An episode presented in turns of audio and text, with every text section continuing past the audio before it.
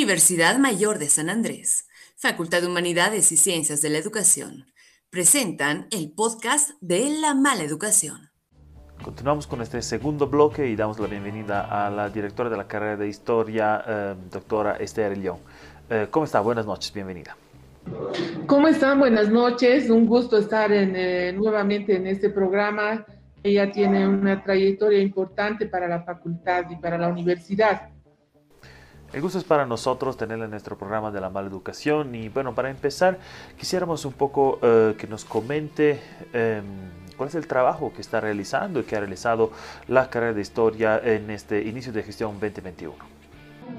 Bueno, en esta gestión nosotros estamos eh, abocados en este momento a todavía la parte de organización de la gestión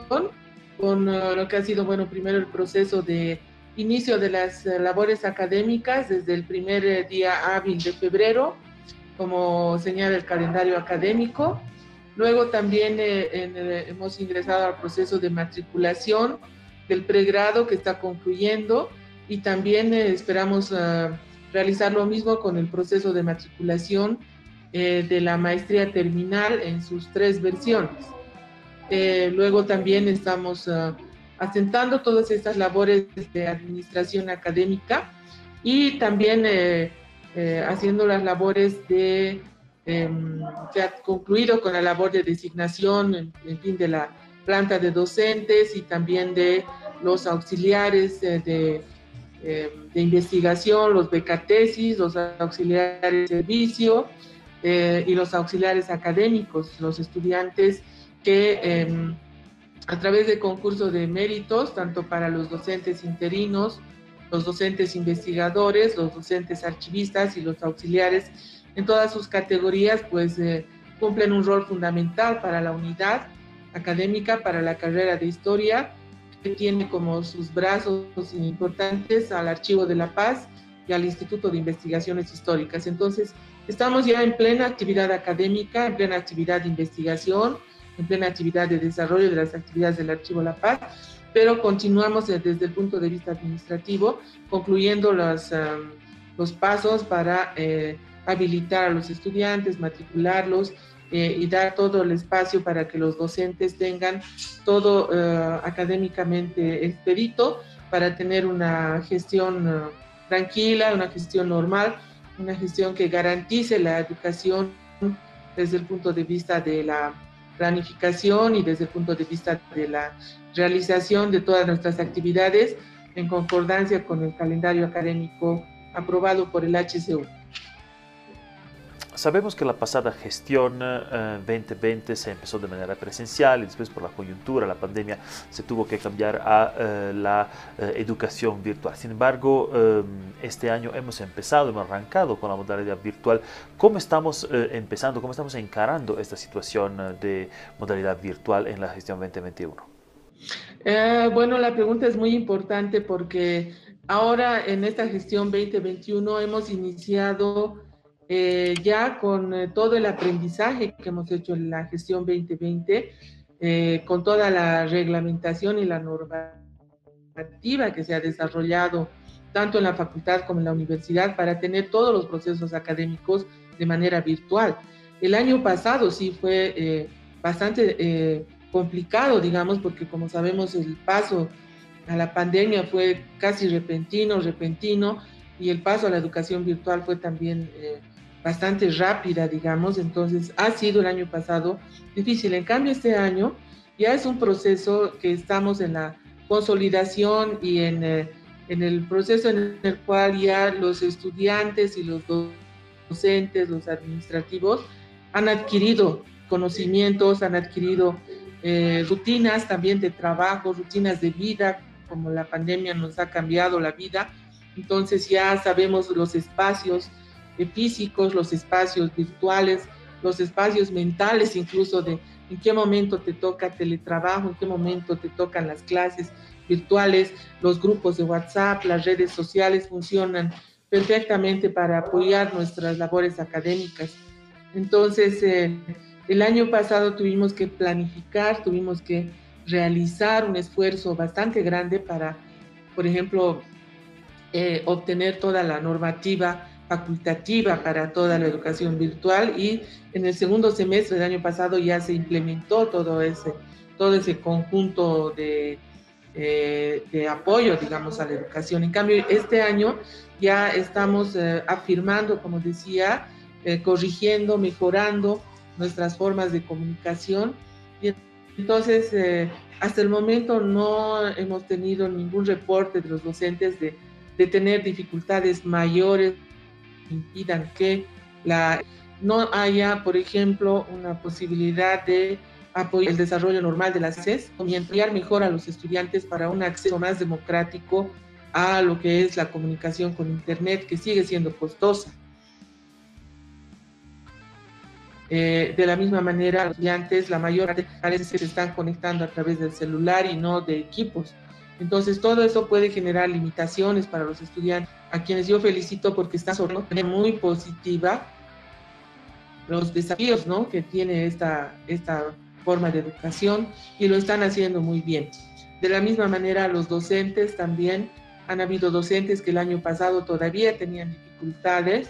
pero ahora ya están más eh, familiarizados, se sienten más cómodos y aquellos que ya tenían mm, mayor desarrollo, mayor familiaridad con las redes sociales, pues lo están haciendo mucho mejor ya casi de una manera natural, yo diría. De la misma manera, en nuestros procesos de investigación tenemos reuniones constantes en el Instituto de Investigaciones Históricas. Yo quiero recordar que el año pasado a la carrera de historia le congelaron la carga horaria para em, coordinador del Instituto de Investigaciones Históricas, de manera que la dirección de la carrera también se hace cargo de la coordinación del Instituto de Investigaciones Históricas. Eh, y tenemos reuniones permanentes con los docentes investigadores, con los auxiliares y los becatesis, y ya estamos realizando actividades. Ayer mismo, por ejemplo, o perdón, el día martes 23, hubo una, un, un conversatorio sobre el Día del Mar a través de nuestra página y a través de Facebook Live y eh, con mucha participación, muchas preguntas, organizada por los auxiliares de investigación. Eh, y vamos, estamos también entregando el material publicado por la carrera de historia, resultados de investigación del 2020, que no pudieron ser entregados por razón de la pandemia, ahora están siendo entregados, que consisten en la revista Historia número 45, la revista Historia número 46, el libro Nacer sin cuna de Laura Escobari y cuatro tesis de las mejores que se publicaron en el 2020 eh, que corresponden a, Zulema Gorriti, a Jorge Luis Mita, a Daniel López y Eli Gloria Arán. Son cuatro trabajos sobre la colonia, sobre el siglo XIX y dos sobre el siglo XX que también van a ser eh, presentados en un coloquio breve. Y el Archivo de la Paz también mm, tiene sus propias actividades. Empiezan ya eh, a partir de hoy eh, las juntuchas archivísticas que eh, reúnen a diferentes especialistas en la materia y van a empezarlas también esta, esta semana. Entonces, en conjunto, ya hemos hecho la transición a la educación virtual y ahora estamos aprovechando de esos recursos para que nuestra unidad se desarrolle con con normalidad dentro de esta normalidad que vivimos ahora y creo que estamos yendo a buen paso. Precisamente eh, tocando el tema del Día del Mar es evidente la eh, importancia de la historia, del estudio de la historia eh, en, nuestras vidas, en la vida del día a día. Y precisamente en este programa hemos tocado también este tema, el tema de las salacitas que hemos tenido el pasado 24 de marzo. ¿Cuál es, según usted, doctora Ayllón, la importancia de continuar a estudiar la historia, a seguir con nuestras tradiciones? Bueno, la, la, la, historia nos da la oportunidad de reflexionar en los procesos pasados, nos da la oportunidad de dar interpretaciones nuevas, eh, nos da la, interpretación, la posibilidad de situarnos de una manera diferente en el mundo actual. Em, eh, la historia te conduce por caminos para que esa reflexión te sirva para eh, procesos de afirmación de identidad personal, de identidad de grupo, de identidad nacional, de identidad global. eh, es muy cambiante la historia en el sentido de que los procesos históricos van cambiando, la historia no se mira como un pasado, digamos, eh, congelado, sino ese pasado es visto desde nuestro presente y sobre todo desde cómo queremos proyectar el futuro. Eso es lo que mueve a cada generación a tener una nueva voz, una nueva interpretación, pero siempre eh, en base a aquello que ya es parte y conforma parte de, de, las formas de ser, de lo más importante para, las, para los pueblos, para las personas, para las comunidades. Y en ese sentido, claro que la carrera de historia siempre ha contribuido a la reflexión, por ejemplo, de la cuestión del mar, que es algo tan importante, tan caro para toda la comunidad boliviana, eh, en diferentes momentos, como se ha dado eh, esa esa experiencia, ¿no? Nuestros momentos dolorosos en la historia, eh, pero siempre eh, tratando de mirar hacia adelante, pues en el tema del mar nosotros sabemos que Bolivia se ubica al, menos en una región eh, pequeña, digamos, en una región más restringida, digamos, como es la comunidad de los países con Perú y con Chile, con los cuales siempre vamos a tener vecindad. Entonces es un problema a resolver de aquí hacia el futuro y si vemos en el contexto latinoamericano también con los otros países y con el mundo, con eh, países que no tienen acceso al mar o con países que han tenido pérdidas como la nuestra, eh, el siglo XXI tiene que darnos otra mirada, ¿no? Para tratar de que los pueblos, las naciones, las economías se vinculen, se articulen de otras maneras, o sea que no es de ninguna manera un tema resuelto, no solo a nivel boliviano, no solo por la identidad que tanto nos identifica ese tema, sino por las relaciones económicas, las relaciones comerciales uh, de la región Perú, Chile, Bolivia y a gran escala también, ¿no? Entonces, el siglo XXI va a ser un siglo importante y en esa medida también se hacen las reflexiones históricas de en este momento cómo se ven nuestras relaciones hacia el Atlántico y hacia el Pacífico y eh, hacia eh, atrás, digamos, hacia el pasado, cómo articulamos esas interpretaciones. Y de la misma manera con las alacitas, quienes trabajan, trabajamos ámbitos culturales en la historia, por supuesto que las alacitas son un lugar eh, que lo tenemos dentro del corazón, especialmente los paseños, pero no únicamente porque resulta que las alacitas se han exportado eh, primero fuera del departamento, hemos visto el 24 de enero y en todas las festividades cívicas de los departamentos se instala una alacitas y fuera del país también hay alacitas, entonces es, obviamente es una tradición eh, paseña muy fuerte, muy linda, ¿no? Que nos abre siempre en el ámbito de la esperanza, de lo que queremos tener, de lo que queremos lograr, y yo creo que esos, esos gestos, digamos, uh,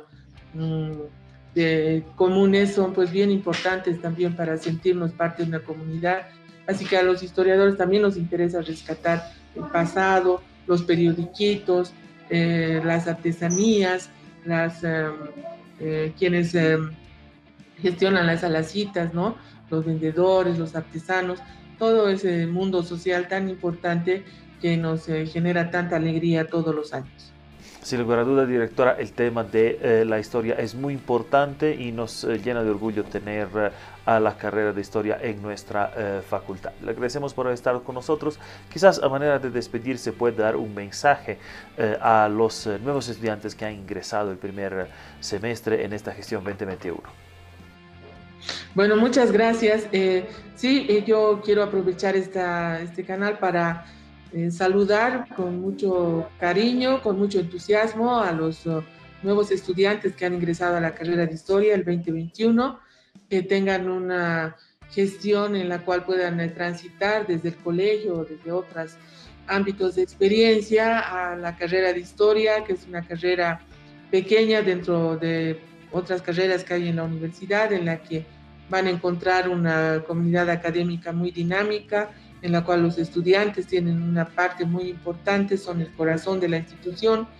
em, a los cuales les dedicamos eh, mucho tiempo. En el primer año tienen una planta docente de lujo, docentes que están ya trabajando muchos años, que en ellos van a poder encontrar apoyo, van a poder encontrar diálogo, para todas las dudas que puedan tener, tanto en lo que es eh, cómo, se, cómo se desarrollan las clases, como en los contenidos mismos.